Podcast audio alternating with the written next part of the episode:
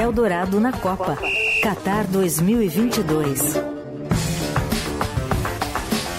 Conexão ao vivo com o nosso repórter Márcio Douzan, diretamente de Doha, no Catar. Ele. Será que ele já conseguiu dançar no Catar, hein, Douzan? Tudo bem? Como vai? Boa tarde. Olá, boa tarde, Manuel, boa tarde, Leandro, boa tarde a todos. Estou aqui dançando, tentando me equilibrar na quantidade de pautas que a minha chefia tem me mandado aqui. É verdade. Mas, Mas estamos aqui para isso. Estamos Mas aqui para calor isso. tá passando. O- Obrigado, Morelli, obrigado, viu? E o calor tá forte ou não tá, o, o Douzan? Vou dizer que estou surpreendido positivamente pelo não.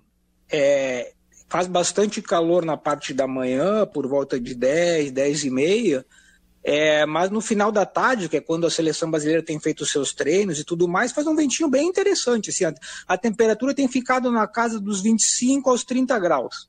Então, Ah. bem, tá, tá- tá bem mais tranquilo que o Rio de Janeiro, por exemplo. Para quem não sabe, o Márcio Douzan é, trabalha é da sucursal do, do Estadão no Rio de Janeiro. ah, e ele que vem de terras frias, né? Do Rio Grande, do nosso Rio Grande do Sul, mas já está completamente adaptado no Rio de Janeiro. Ou, ou entendemos dessa maneira. Ô, Douzan, ah, sobre o calor ainda, a gente não conversou isso na, na sua entrada na segunda-feira, eu fiquei bem curioso. Vi poucas reportagens também sobre isso. Então, queria te perguntar sobre a qualidade do tal ar-condicionado nos estádios. Funciona mesmo? É geladinho assistir um jogo no estádio? É, sobre isso eu vou passar a palavra para o nosso colega Ricardo Magatti, que já esteve em dois estádios acompanhando os jogos nessa Copa do Mundo e ele tem mais lugar de fala do que eu. Fala aí, Magatti. Oi, Magatti. Fala, meus amigos, tô por aqui, hein? Entradas surpresas. Que bom. É, então, aqui é o seguinte: é fogão e freezer, né? Choque térmico. Você sai. Quando você tá indo para os lugares é fogão, quando você entra no lugar aí é freezer, porque é tudo climatizado e eles estouram o ar aqui, é muito frio, é 18 graus nos restaurantes, nos shoppings, na sala de imprensa, no ônibus, no shuttle, é tudo muito frio. No estádio eu achei mais tranquilo, assim, eu fui no Albeit da abertura e no Al Janube ontem, que teve o jogo da França contra a Austrália. É, os dois estavam, sei lá, uma temperatura amena, assim, uns 23, 24, tava tranquilo. Tem ar também, todos os estádios têm ar-condicionado, só que eles não jogam tão lá embaixo, assim. É, eu acho que é o melhor, melhor clima que eu peguei até agora. O problema é a umidade, né? Muito clima Ah. muito seco, né? Que é deserto. Então, assim, propício a, a doenças respiratórias, virais, principalmente, né? Eu que tenho a rinite alérgica aqui, tô sofrendo um pouco. Então, é, tem que se cuidar aqui. Mas o, o clima eu achei até que, te- que estaria mais calor, como disse meu colega aqui, gaúcho, da Serra Gaúcha, Márcio Douzan. O Magatti, sobre os- você quer perguntar sobre o clima é- ainda? é- não, sobre- é, exato, é só, só para tirar mais uma dúvida, porque te- a gente tem acompanhado os jogos das sete da manhã aqui no Isso. horário brasileiro, que aí é o que? Uma da tarde. Uma da tarde, né? E, e eu fiquei pensando se não, isso não era muito extremo para os jogadores, mas a, a tecnologia com esse ar-condicionado, eles conseguiram dar condições para a partida uma da tarde. Sim, sim. É, eu vi uns argentinos reclamando aí, que estavam... Ah, mas isso é comum a grande gente não reclamar. né? É, eles só choram, né? Foi a primeira favorita, grande seleção, a jogar uma da tarde, que as outras não tinham jogado, de fato não tinham. Mas, pô, tava 24 graus, olhei aqui a temperatura, a FIFA até divulga a temperatura dos estádios, tava 24 graus, 24 graus, pô, é tranquilo jogar nessa temperatura, né? Não tava 35 graus, tava a temperatura que tava lá fora. Então acho que é mais choro do que tudo. E, e como é que tá a estrutura dos estádios ali por dentro? Por fora a gente vê, óbvio, que os estádios são bem diferentes um do outro, uns dos outros, mas por dentro, pelo menos a impressão que eu tenho vendo pela TV é que parece que é tudo meio igual ali. Eu sei que muitos dos estádios vão ser desmontados até depois e tudo mais, mas como é que tá essa estrutura dentro dos jogos? Não, é diferente, é bem diferente. É, o Albeit e o Luzeio são os dois maiores, né? O Luzeio vai receber a final e o Albeit foi palco da abertura. É, os outros, é que eu não fui em todos ainda, né? Mas os outros são menores, as estruturas dentro do complexo são todas improvisadas. Por exemplo, o Al Janube a imprensa, os fotógrafos e outras estruturas ficam num complexo em tendas. Eles montam tendas e aí lá dentro tem todo o espaço, internet, cadeira, mesa, tem lanchonete, tem até a sala de reza deles aí, todos os estádios têm a sala de oração, assim como outros lugares, hospitais e tal. Aqui é, é bem normal isso. E só que os maiores são diferentes. O Albeit assim tem uma estrutura meu absurda de padrão FIFA mesmo e muito grande, muito grande. Você tem que andar pra caramba assim para se deslocar dentro do estádio mesmo. São vários andares e tal, para você ter uma entrada. Aí você chega na entrada da imprensa, tem outra entrada, aí depois você entrar no estádio de fato, para você ir na arquibancada, na tribuna, é outra entrada, é, é muito grande. E o Luceio é assim também, né? O Douza foi antes de ontem conhecer que a seleção fez uma visita técnica lá. Ele é o maior de todos, tem capacidade para 88 mil pessoas. Então, eles são bem opulentos, suntuosos e tal, grandes. É, o acesso em alguns é difícil, trava tudo. Eu estou curioso mais para saber como vai ser o 974, que é o estádio de containers e tal. Eu ainda não fui lá e o Brasil vai jogar o segundo jogo lá, né? Perfeito. Bom, vamos entrar nesse tema, Jogo do Brasil. Você fica com a gente, Magatti, ou agora é o Douzan para falar sobre os preparativos para o Jogo Não, do Brasil? Estamos os dois aqui. Estão os dois, então perfeito. Eu vou colocar primeiro aqui o técnico da seleção brasileira, o Tite, tem aquela tradicional coletiva de véspera do jogo. E claro que a grande pergunta é: Tite, qual vai ser a escalação do Brasil para essa estreia? Vamos ouvir a resposta do Adenor. A equipe eu não vou defini-la não, por uma questão própria de não dar ao adversário a possibilidade de saber se joga com um ou com outro. Né? De saber, um, um, vai ter um jogador mais agressivo, o outro vai ter um jogador mais de, é, de, de, um de movimentação, enfim, as variações que você sabe eu não vou, eu não vou colocar. Né? Bom, um pouco previsível, não disse qual vai ser o Brasil, não confirmou qual é o Brasil que estreia amanhã contra a Sérvia, mas para isso temos os nossos repórteres em Doha, no Catar. Por ação de vocês, eu sei que a gente falou um pouco sobre isso segunda-feira. Mudou em algo o panorama? Podemos ser surpreendidos amanhã? Ou a tendência é aquele time mais agressivo com o Vinícius Júnior como titular? É, o, essa resposta do Tite me fez pensar que ele era como ele está dizendo pro pro técnico da série, viu? A gente não sabe se a gente vai jogar com o Ronaldo ou com o Vampeta. é, mais ou menos é isso.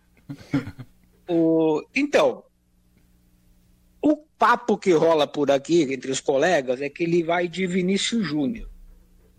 Porém, a porém, eu não tenho tanta certeza quanto a isso, porque seria um time muito faceirinho para os padrões do Tite, né? Quem é que marcaria é, nesse time se for Vinícius Júnior. A gente ia ter como primeiro volante o Casimiro, segundo volante Lucas Paquetá, que já é um jogador mais ofensivo, né? E aí quem é que marca daí para frente?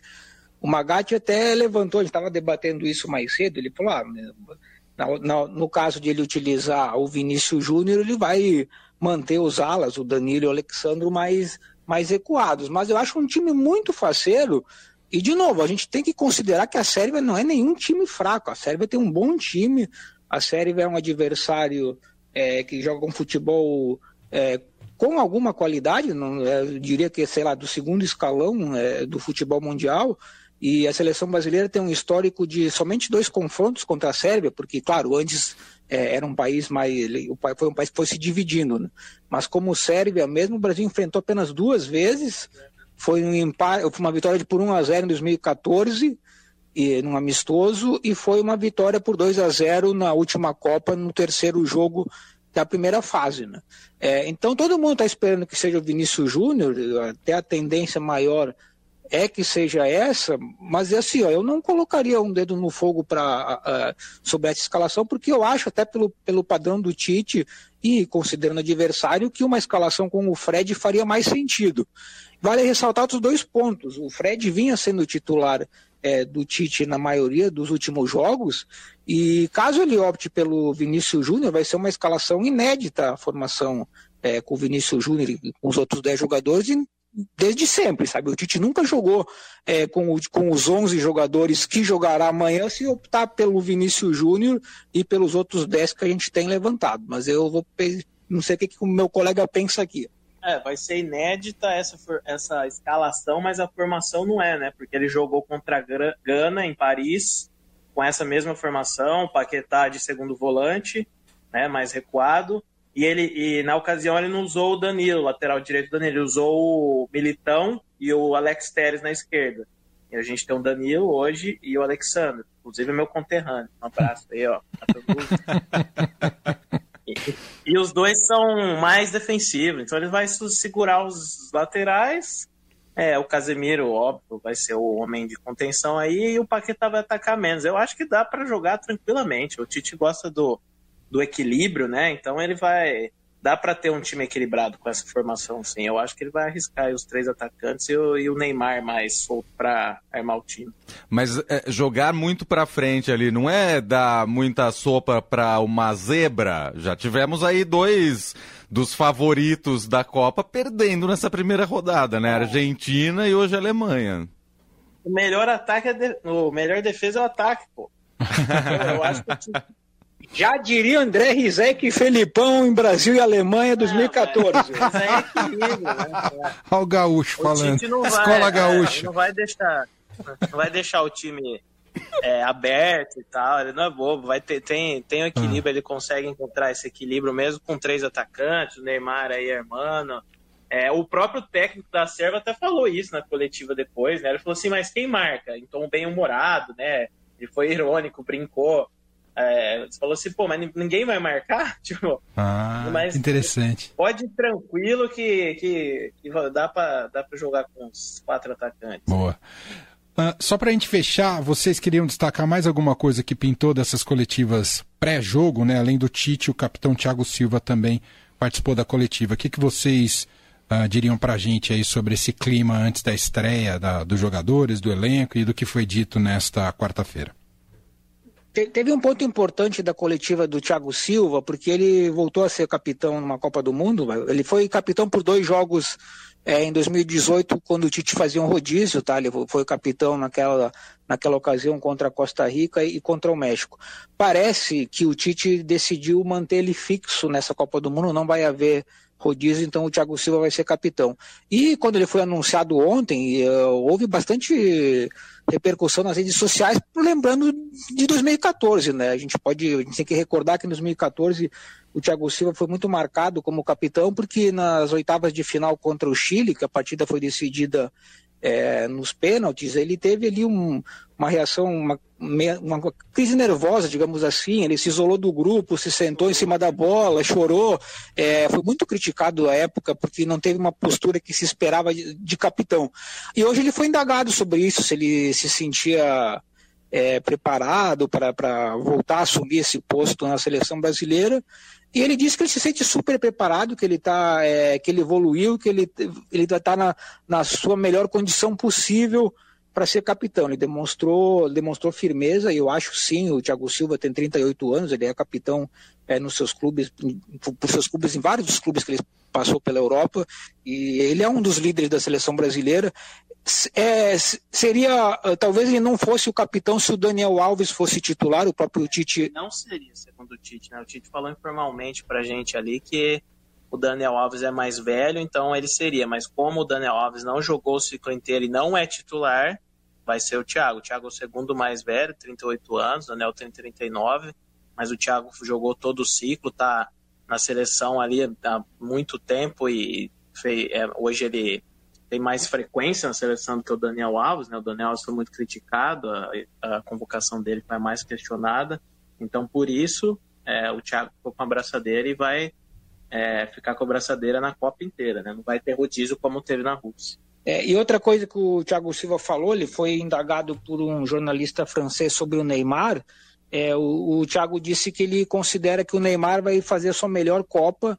Ele disse que vale lembrar que em 2014, quando, quando ele, Neymar, estava no seu melhor momento, ele sofreu aquela lesão, né? Ele levou um, um, um joelhaço nas costas do Zúñiga da Colômbia, acabou ficando de fora e depois o, o 7 a 1 E na última Copa de 2018 ele, ele fraturou, né? O quinto metatarso ali, o dedinho do pé, tradicional dedinho do pé, é, meses antes da Copa e ele foi para a Rússia fora do seu, do seu auge físico e técnico.